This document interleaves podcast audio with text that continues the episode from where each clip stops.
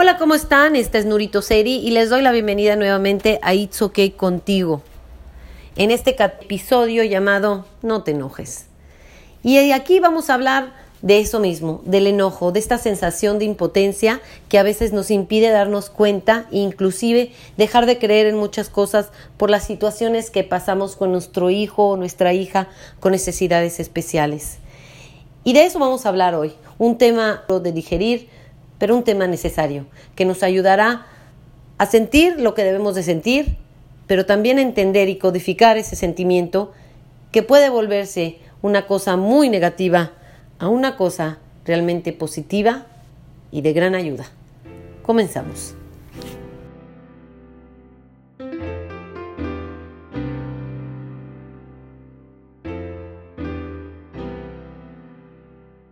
Pues ya estamos aquí con este nuevo episodio titulado No te enojes. Y este nuevo episodio lo que tiene interesante es que a veces percibimos el enojo como una característica negativa. Es muy sabido que en muchas de las ciencias psicológicas, fisiológicas, el enojo es una buena eh, reacción humana. Y muchas veces nos provocamos peores síntomas cuando guardamos ese enojo y no lo sacamos. Ahora, la pregunta no es no sacarlo o sacarlo. La pregunta es cómo lo sacamos. De tal forma que ese enojo salga sin afectarnos de una manera tan dura que nos provoque otros síntomas o otras condiciones que no nos son favorables. Así que aquí lo que vamos a platicar un poco es acerca del enojo, no generalmente del enojo hacia una persona, sino del enojo que se origina por medio de la frustración. Y es que ¿quién no ha estado frustrado? La verdad. A veces en este mundo en el, que vivimos, en que estamos tan acostumbrados a pegarle a los botoncitos y tener una respuesta inmediata a todo lo que nos pasa, nos hemos olvidado que cuando nuestros papás o los papás de nuestros papás eran más jóvenes, la paciencia era una gran ciencia. Estamos acostumbrados a usar la tecnología como es la vida, o la vida como es la tecnología más bien. Pensamos que tenemos que hacer un, dos, tres pasitos y hoy mismo o tal vez mañana vamos a lograr todo eso por lo que nuestros papás o nuestros abuelos lucharon años. Y no digo que tengamos que esperar tanto tiempo porque obviamente tenemos muchas cosas en estos tiempos que en aquel entonces no habían, pero tenemos que usar la virtud de la paciencia. Y aunque a veces decimos, híjoles, nos llegó todo de un jalón, no, inclusive el tiempo con paciencia va acumulando diferentes cosas que de alguna manera u otra nos están mandando señales. Así como señales de humo, como diciendo aguas, aguas, aguas, no te acerques. A veces las queremos oír, a veces no. Y estoy hablando de cosas que podemos controlar. Hay cosas que no podemos controlar, como la enfermedad, los accidentes y claro está la muerte o el nacimiento. Esas son cosas de las cuales no tenemos poder alguno y si van a pasar, van a pasar si queremos o si no queremos. Son cosas de las que no tenemos ningún poder. No podemos ni moverlas, ni quitarlas, ni atrasarlas o adelantarlas. Pero hay cosas que sí podemos entender. Y así como entendemos que no podemos ni adelantar ni atrasar la muerte de uno o de nadie, no podemos también pensar que lo que se nos ha dado por mandato divino o por mandato del destino, es culpa nuestra. Y por consiguiente no debería eso de molestarnos. ¿Y por qué hablo de esto? Porque muchos de nosotros cuando recibimos por primera vez la pues la noticia de que tenemos un hijo con necesidades especiales, la tristeza es enorme. Pero esa tristeza, poco a poco con la aceptación, se vuelve más racional.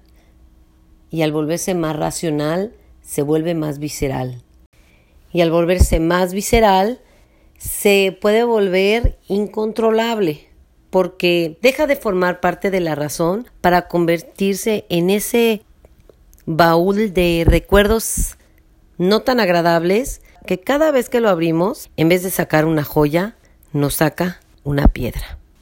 Una piedra que pesa, que duele, que incomoda y que lo menos que nos gustaría es seguir cuidándola. Pero a diferencia de lo que podemos sentir, muchos de nosotros dejamos que ese sentimiento, esa piedra, que empezó así como una roca muy chiquitita, una piedrecita, se empiece a agrandar, agrandar, agrandar, agrandar, agrandar. Se empieza a convertir en una montaña, luego de una montaña en un volcán. Y adivinen qué pasa, como todos los volcanes, pues llega un momento que empieza a sacar lava. Y la lava quema. Y no solamente quema por dentro, sino que también quema todo lo que encuentra a su paso. Ahora tienes que preguntarte, ¿quieres ser piedrita, montaña, volcán o ninguna de estas cosas que he mencionado? Piénsalo un segundito y ahorita volvemos.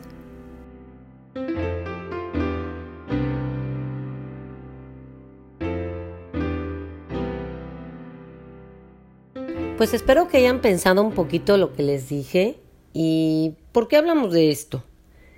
Pues porque muchos de nosotros estamos enojados con el hecho de saber que pues tenemos un hijo con necesidades especiales y no estamos enojados con nuestros hijos, ni estamos diciendo qué mala onda que los tuvimos. Lo que estamos sintiendo es la impotencia de no poder resolver un problema que realmente no es un problema. Porque la condición de tu hijo no es un problema, es una condición. Y desafortunadamente es una condición que no se da al 100% en todos los seres humanos.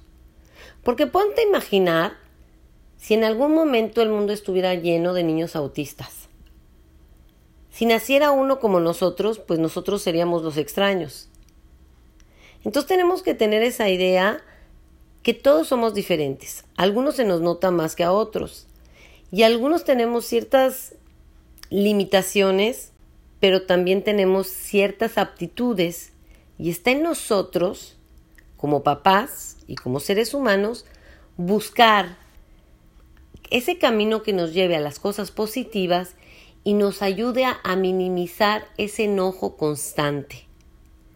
Ese enojo que nos trae piedritas, luego montañitas, luego volcanes llenos de lava y ahí es cuando viene el problema.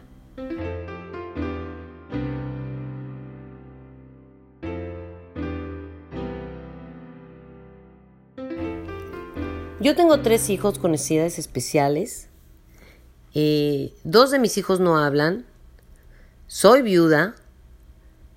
Vivo en Nueva York sin familia. Estoy aquí porque a pesar de lo que ustedes puedan pensar, yo hago este programa de manera no lucrativa. Es para mí no solamente una manera de contar mis experiencias, sino también de poder regresar la ayuda que a mí me han dado, a lo mejor de otra forma, a padres como tú y como yo, que también llevamos nuestras discapacidades, como jorobas que nos pesan y nos pesan y nos pesan y son las peores porque no se ven y parecen normales. Entonces, cuando tú tienes una actitud así, a veces te justificas y dices, no, pues es que yo tengo una vida muy difícil. Y la verdad es que si te pones a pensar, el único que tiene una vida difícil es aquel que se la quiere hacer difícil. Porque cuántas personas vemos con muchas limitaciones que todos los días se levantan y están bien. ¿Por qué? Porque no permiten que esa piedrita se haga un volcán y mucho menos que llegue a la erupción. Eso no quiere decir que no te enojes. Está más que comprobado que el enojo es muy sano, porque uno tiene que sacar esa frustración, pero lo que no puedes hacer es vivir en un enojo constante. Primero porque te vas a enfermar de otras cosas, que ya estamos hablando de cuestiones fisiológicas que te pueden afectar de manera muy fuerte y que no te van a dejar vivir físicamente bien. Y segundo, porque ¿quién aguanta eso? Ahora, todos nosotros nos enojamos. Yo tengo un carácter muy fuerte y he tratado, y la verdad que es una de las cosas que le puedo agradecer a mis hijos, he tratado que desde que mis hijos nacieron, cambiar ese enojo que a veces pues tenía, ¿no? Ahora, no les voy a decir que no estuve un largo tiempo enojada, no con mis hijos, enojada, digo, yo creo en Dios, entonces lo voy a plantear así, pero enojada con Dios, pero muy enojada, pero retenojada, ¿eh? estaba muy molesta con él porque yo pasé muchos años tratando de tener familia, luego tuve a mis tres hijos, nacieron muy chiquititos, estuvieron mucho tiempo en la incubadora, luego este cuando nací, cuando ya salieron, cuando ya salieron me avisaron que mi hija tenía parálisis cerebral, que íbamos a tener que cuidarla el resto de su vida. Este, luego me avisan que tengo dos niños autistas, uno de ellos no habla, tampoco mi hija con parálisis cerebral habla o se mueve. Y tengo otro que también es autista, pero que tiene problemas de transición y que tiene pues características autistas que no hacen fácil pues la vida en familia a veces, ¿no? Luego pues desafortunadamente la pareja empieza a tener problemas, hay que coordinarse para ver cómo crear esta nueva dinámica de familia. Y luego, y no menos importante, pues mi marido se muere hace menos de dos años. Y entonces, después de ahí, mi papá fallece también. Y entonces es una cantidad de, de, experiencias que, te pueden poner muy enojada. Y entonces ahí sí preguntas la pregunta que todo el mundo se pregunta cuando las cosas le van muy, muy mal. Y es, ¿a dónde estás, Dios mío? ¿Qué hice para merecerme esto? ¿Por qué me castigas de esa manera? Y aquí hay una frase que mi mamá, y si mi mamá me está oyendo, se va a reír, porque siempre me la dice, no importa el qué, sino el para qué. No importa que te pasó esto y el otro y aquello. La pregunta es, ¿por qué te pasó? ¿Cuál es el mensaje? ¿Por qué razón está pasando todo esto? Encontrar el propósito, encontrar la dirección. Y de no poder hacerlo, tratar de encontrar una explicación o tener la paciencia para que esa frustración no se nos suba a la cabeza y se convierta en un enojo constante que no nos deje vivir en paz. Y no solamente con nosotros, sino con el resto del mundo.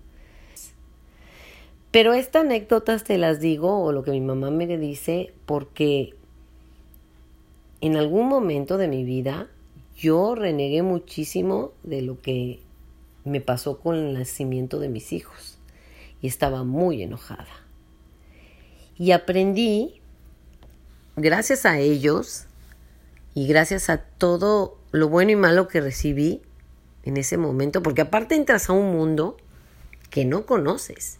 Y así como conoces gente maravillosa, también te das cuenta de que hay gente horrible.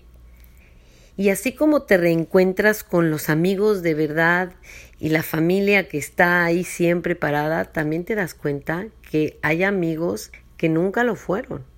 Y hay familiares que mejor de lejitos.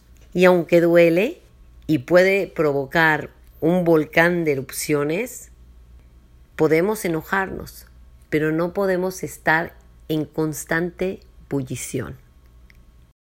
En este episodio vamos a hacer algunos ejercicios, o más bien te voy a dar unos tips que yo tengo y hago en casa. Y para eso vamos a tomar una pausa y en cuanto volvamos les digo qué vamos a necesitar. Pero no se me enoje, ya volvemos.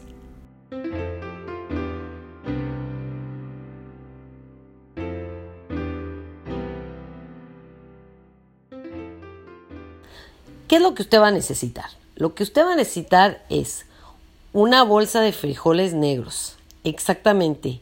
Entre más negros, mejor. Va a comprarse un recipiente o si tiene un recipiente en, casa largo, ya sabe, como, como los recipientes que uno usa para guardar las especies, ya sabe, los frijoles, los granos, uno así, puede ser inclusive un tupperware, pero tiene que estar transparente, largo, transparente, ¿sí? Y usted puede hacer uno para cada individuo de la familia o uno para toda la familia. En mi casa yo tengo el mío y mis hijos tienen el suyo. ¿Qué es lo que va a hacer? Va a agarrar su saquito de frijoles negros y lo va a colocar en un lugar a donde todo mundo lo pueda ver o que esté al alcance de todos. Y también los recipientes. En cada uno de esos recipientes va a escribir el nombre de la persona si el recipiente es individual o el apellido de la familia. Por ejemplo, los Gutiérrez, los Sánchez. Y si son recipientes individuales, pues pone María, Juan, Pedro, dependiendo cómo quiera hacerlo, ¿no? Pero es importante que usted lo a hacer primero usted sola o solo, como usted quiera. Puede tenerlo inclusive en su oficina, en el lugar en donde usted sienta que pasa la mayoría más del tiempo, ¿no? O puede tener uno en cualquier lugar a donde usted esté por varias horas y que obviamente tenga lugar, ¿no? Va a agarrar en ese recipiente y aparte de escribir su nombre va a poner mi enojo me hace feliz. Mi enojo es positivo, ¿ok? ¿Y qué va a pasar? Cada vez que usted esté frustrado, frustrada, que ya no aguante, que tenga ganas de explotar, de soltar lava, que ya no sea una piedrita, sino sea un volcán en erupción, va a ir a su saco de frijoles, va a agarrar un puño que represente el enojo que usted tiene y lo va a aventar en ese recipiente. Digo, sin romper el recipiente, lo va a tirar. Vamos a poner de, de plazo dos semanas, ¿ok? ¿Qué es lo que va a hacer luego? Después de las dos semanas, habrán algunos que no tengan muchos, habrán algunos que tengan muchísimos, los que tengan muchísimos van a agarrar esos frijoles y van a prepararse unos deliciosos frijoles negros que van a disfrutar en familia acompañados de un platillo que les guste. ¿Sí? Esa es una opción de lo que pueden hacer con los frijoles. La segunda opción que pueden hacer es al final del mes o de la semana o de las dos semanas agarrar e implantar esos frijolitos en una maceta y ver cómo esas cosas que los hacían y los mantenían tan frustrados y enojados dan vida a una planta tan hermosa.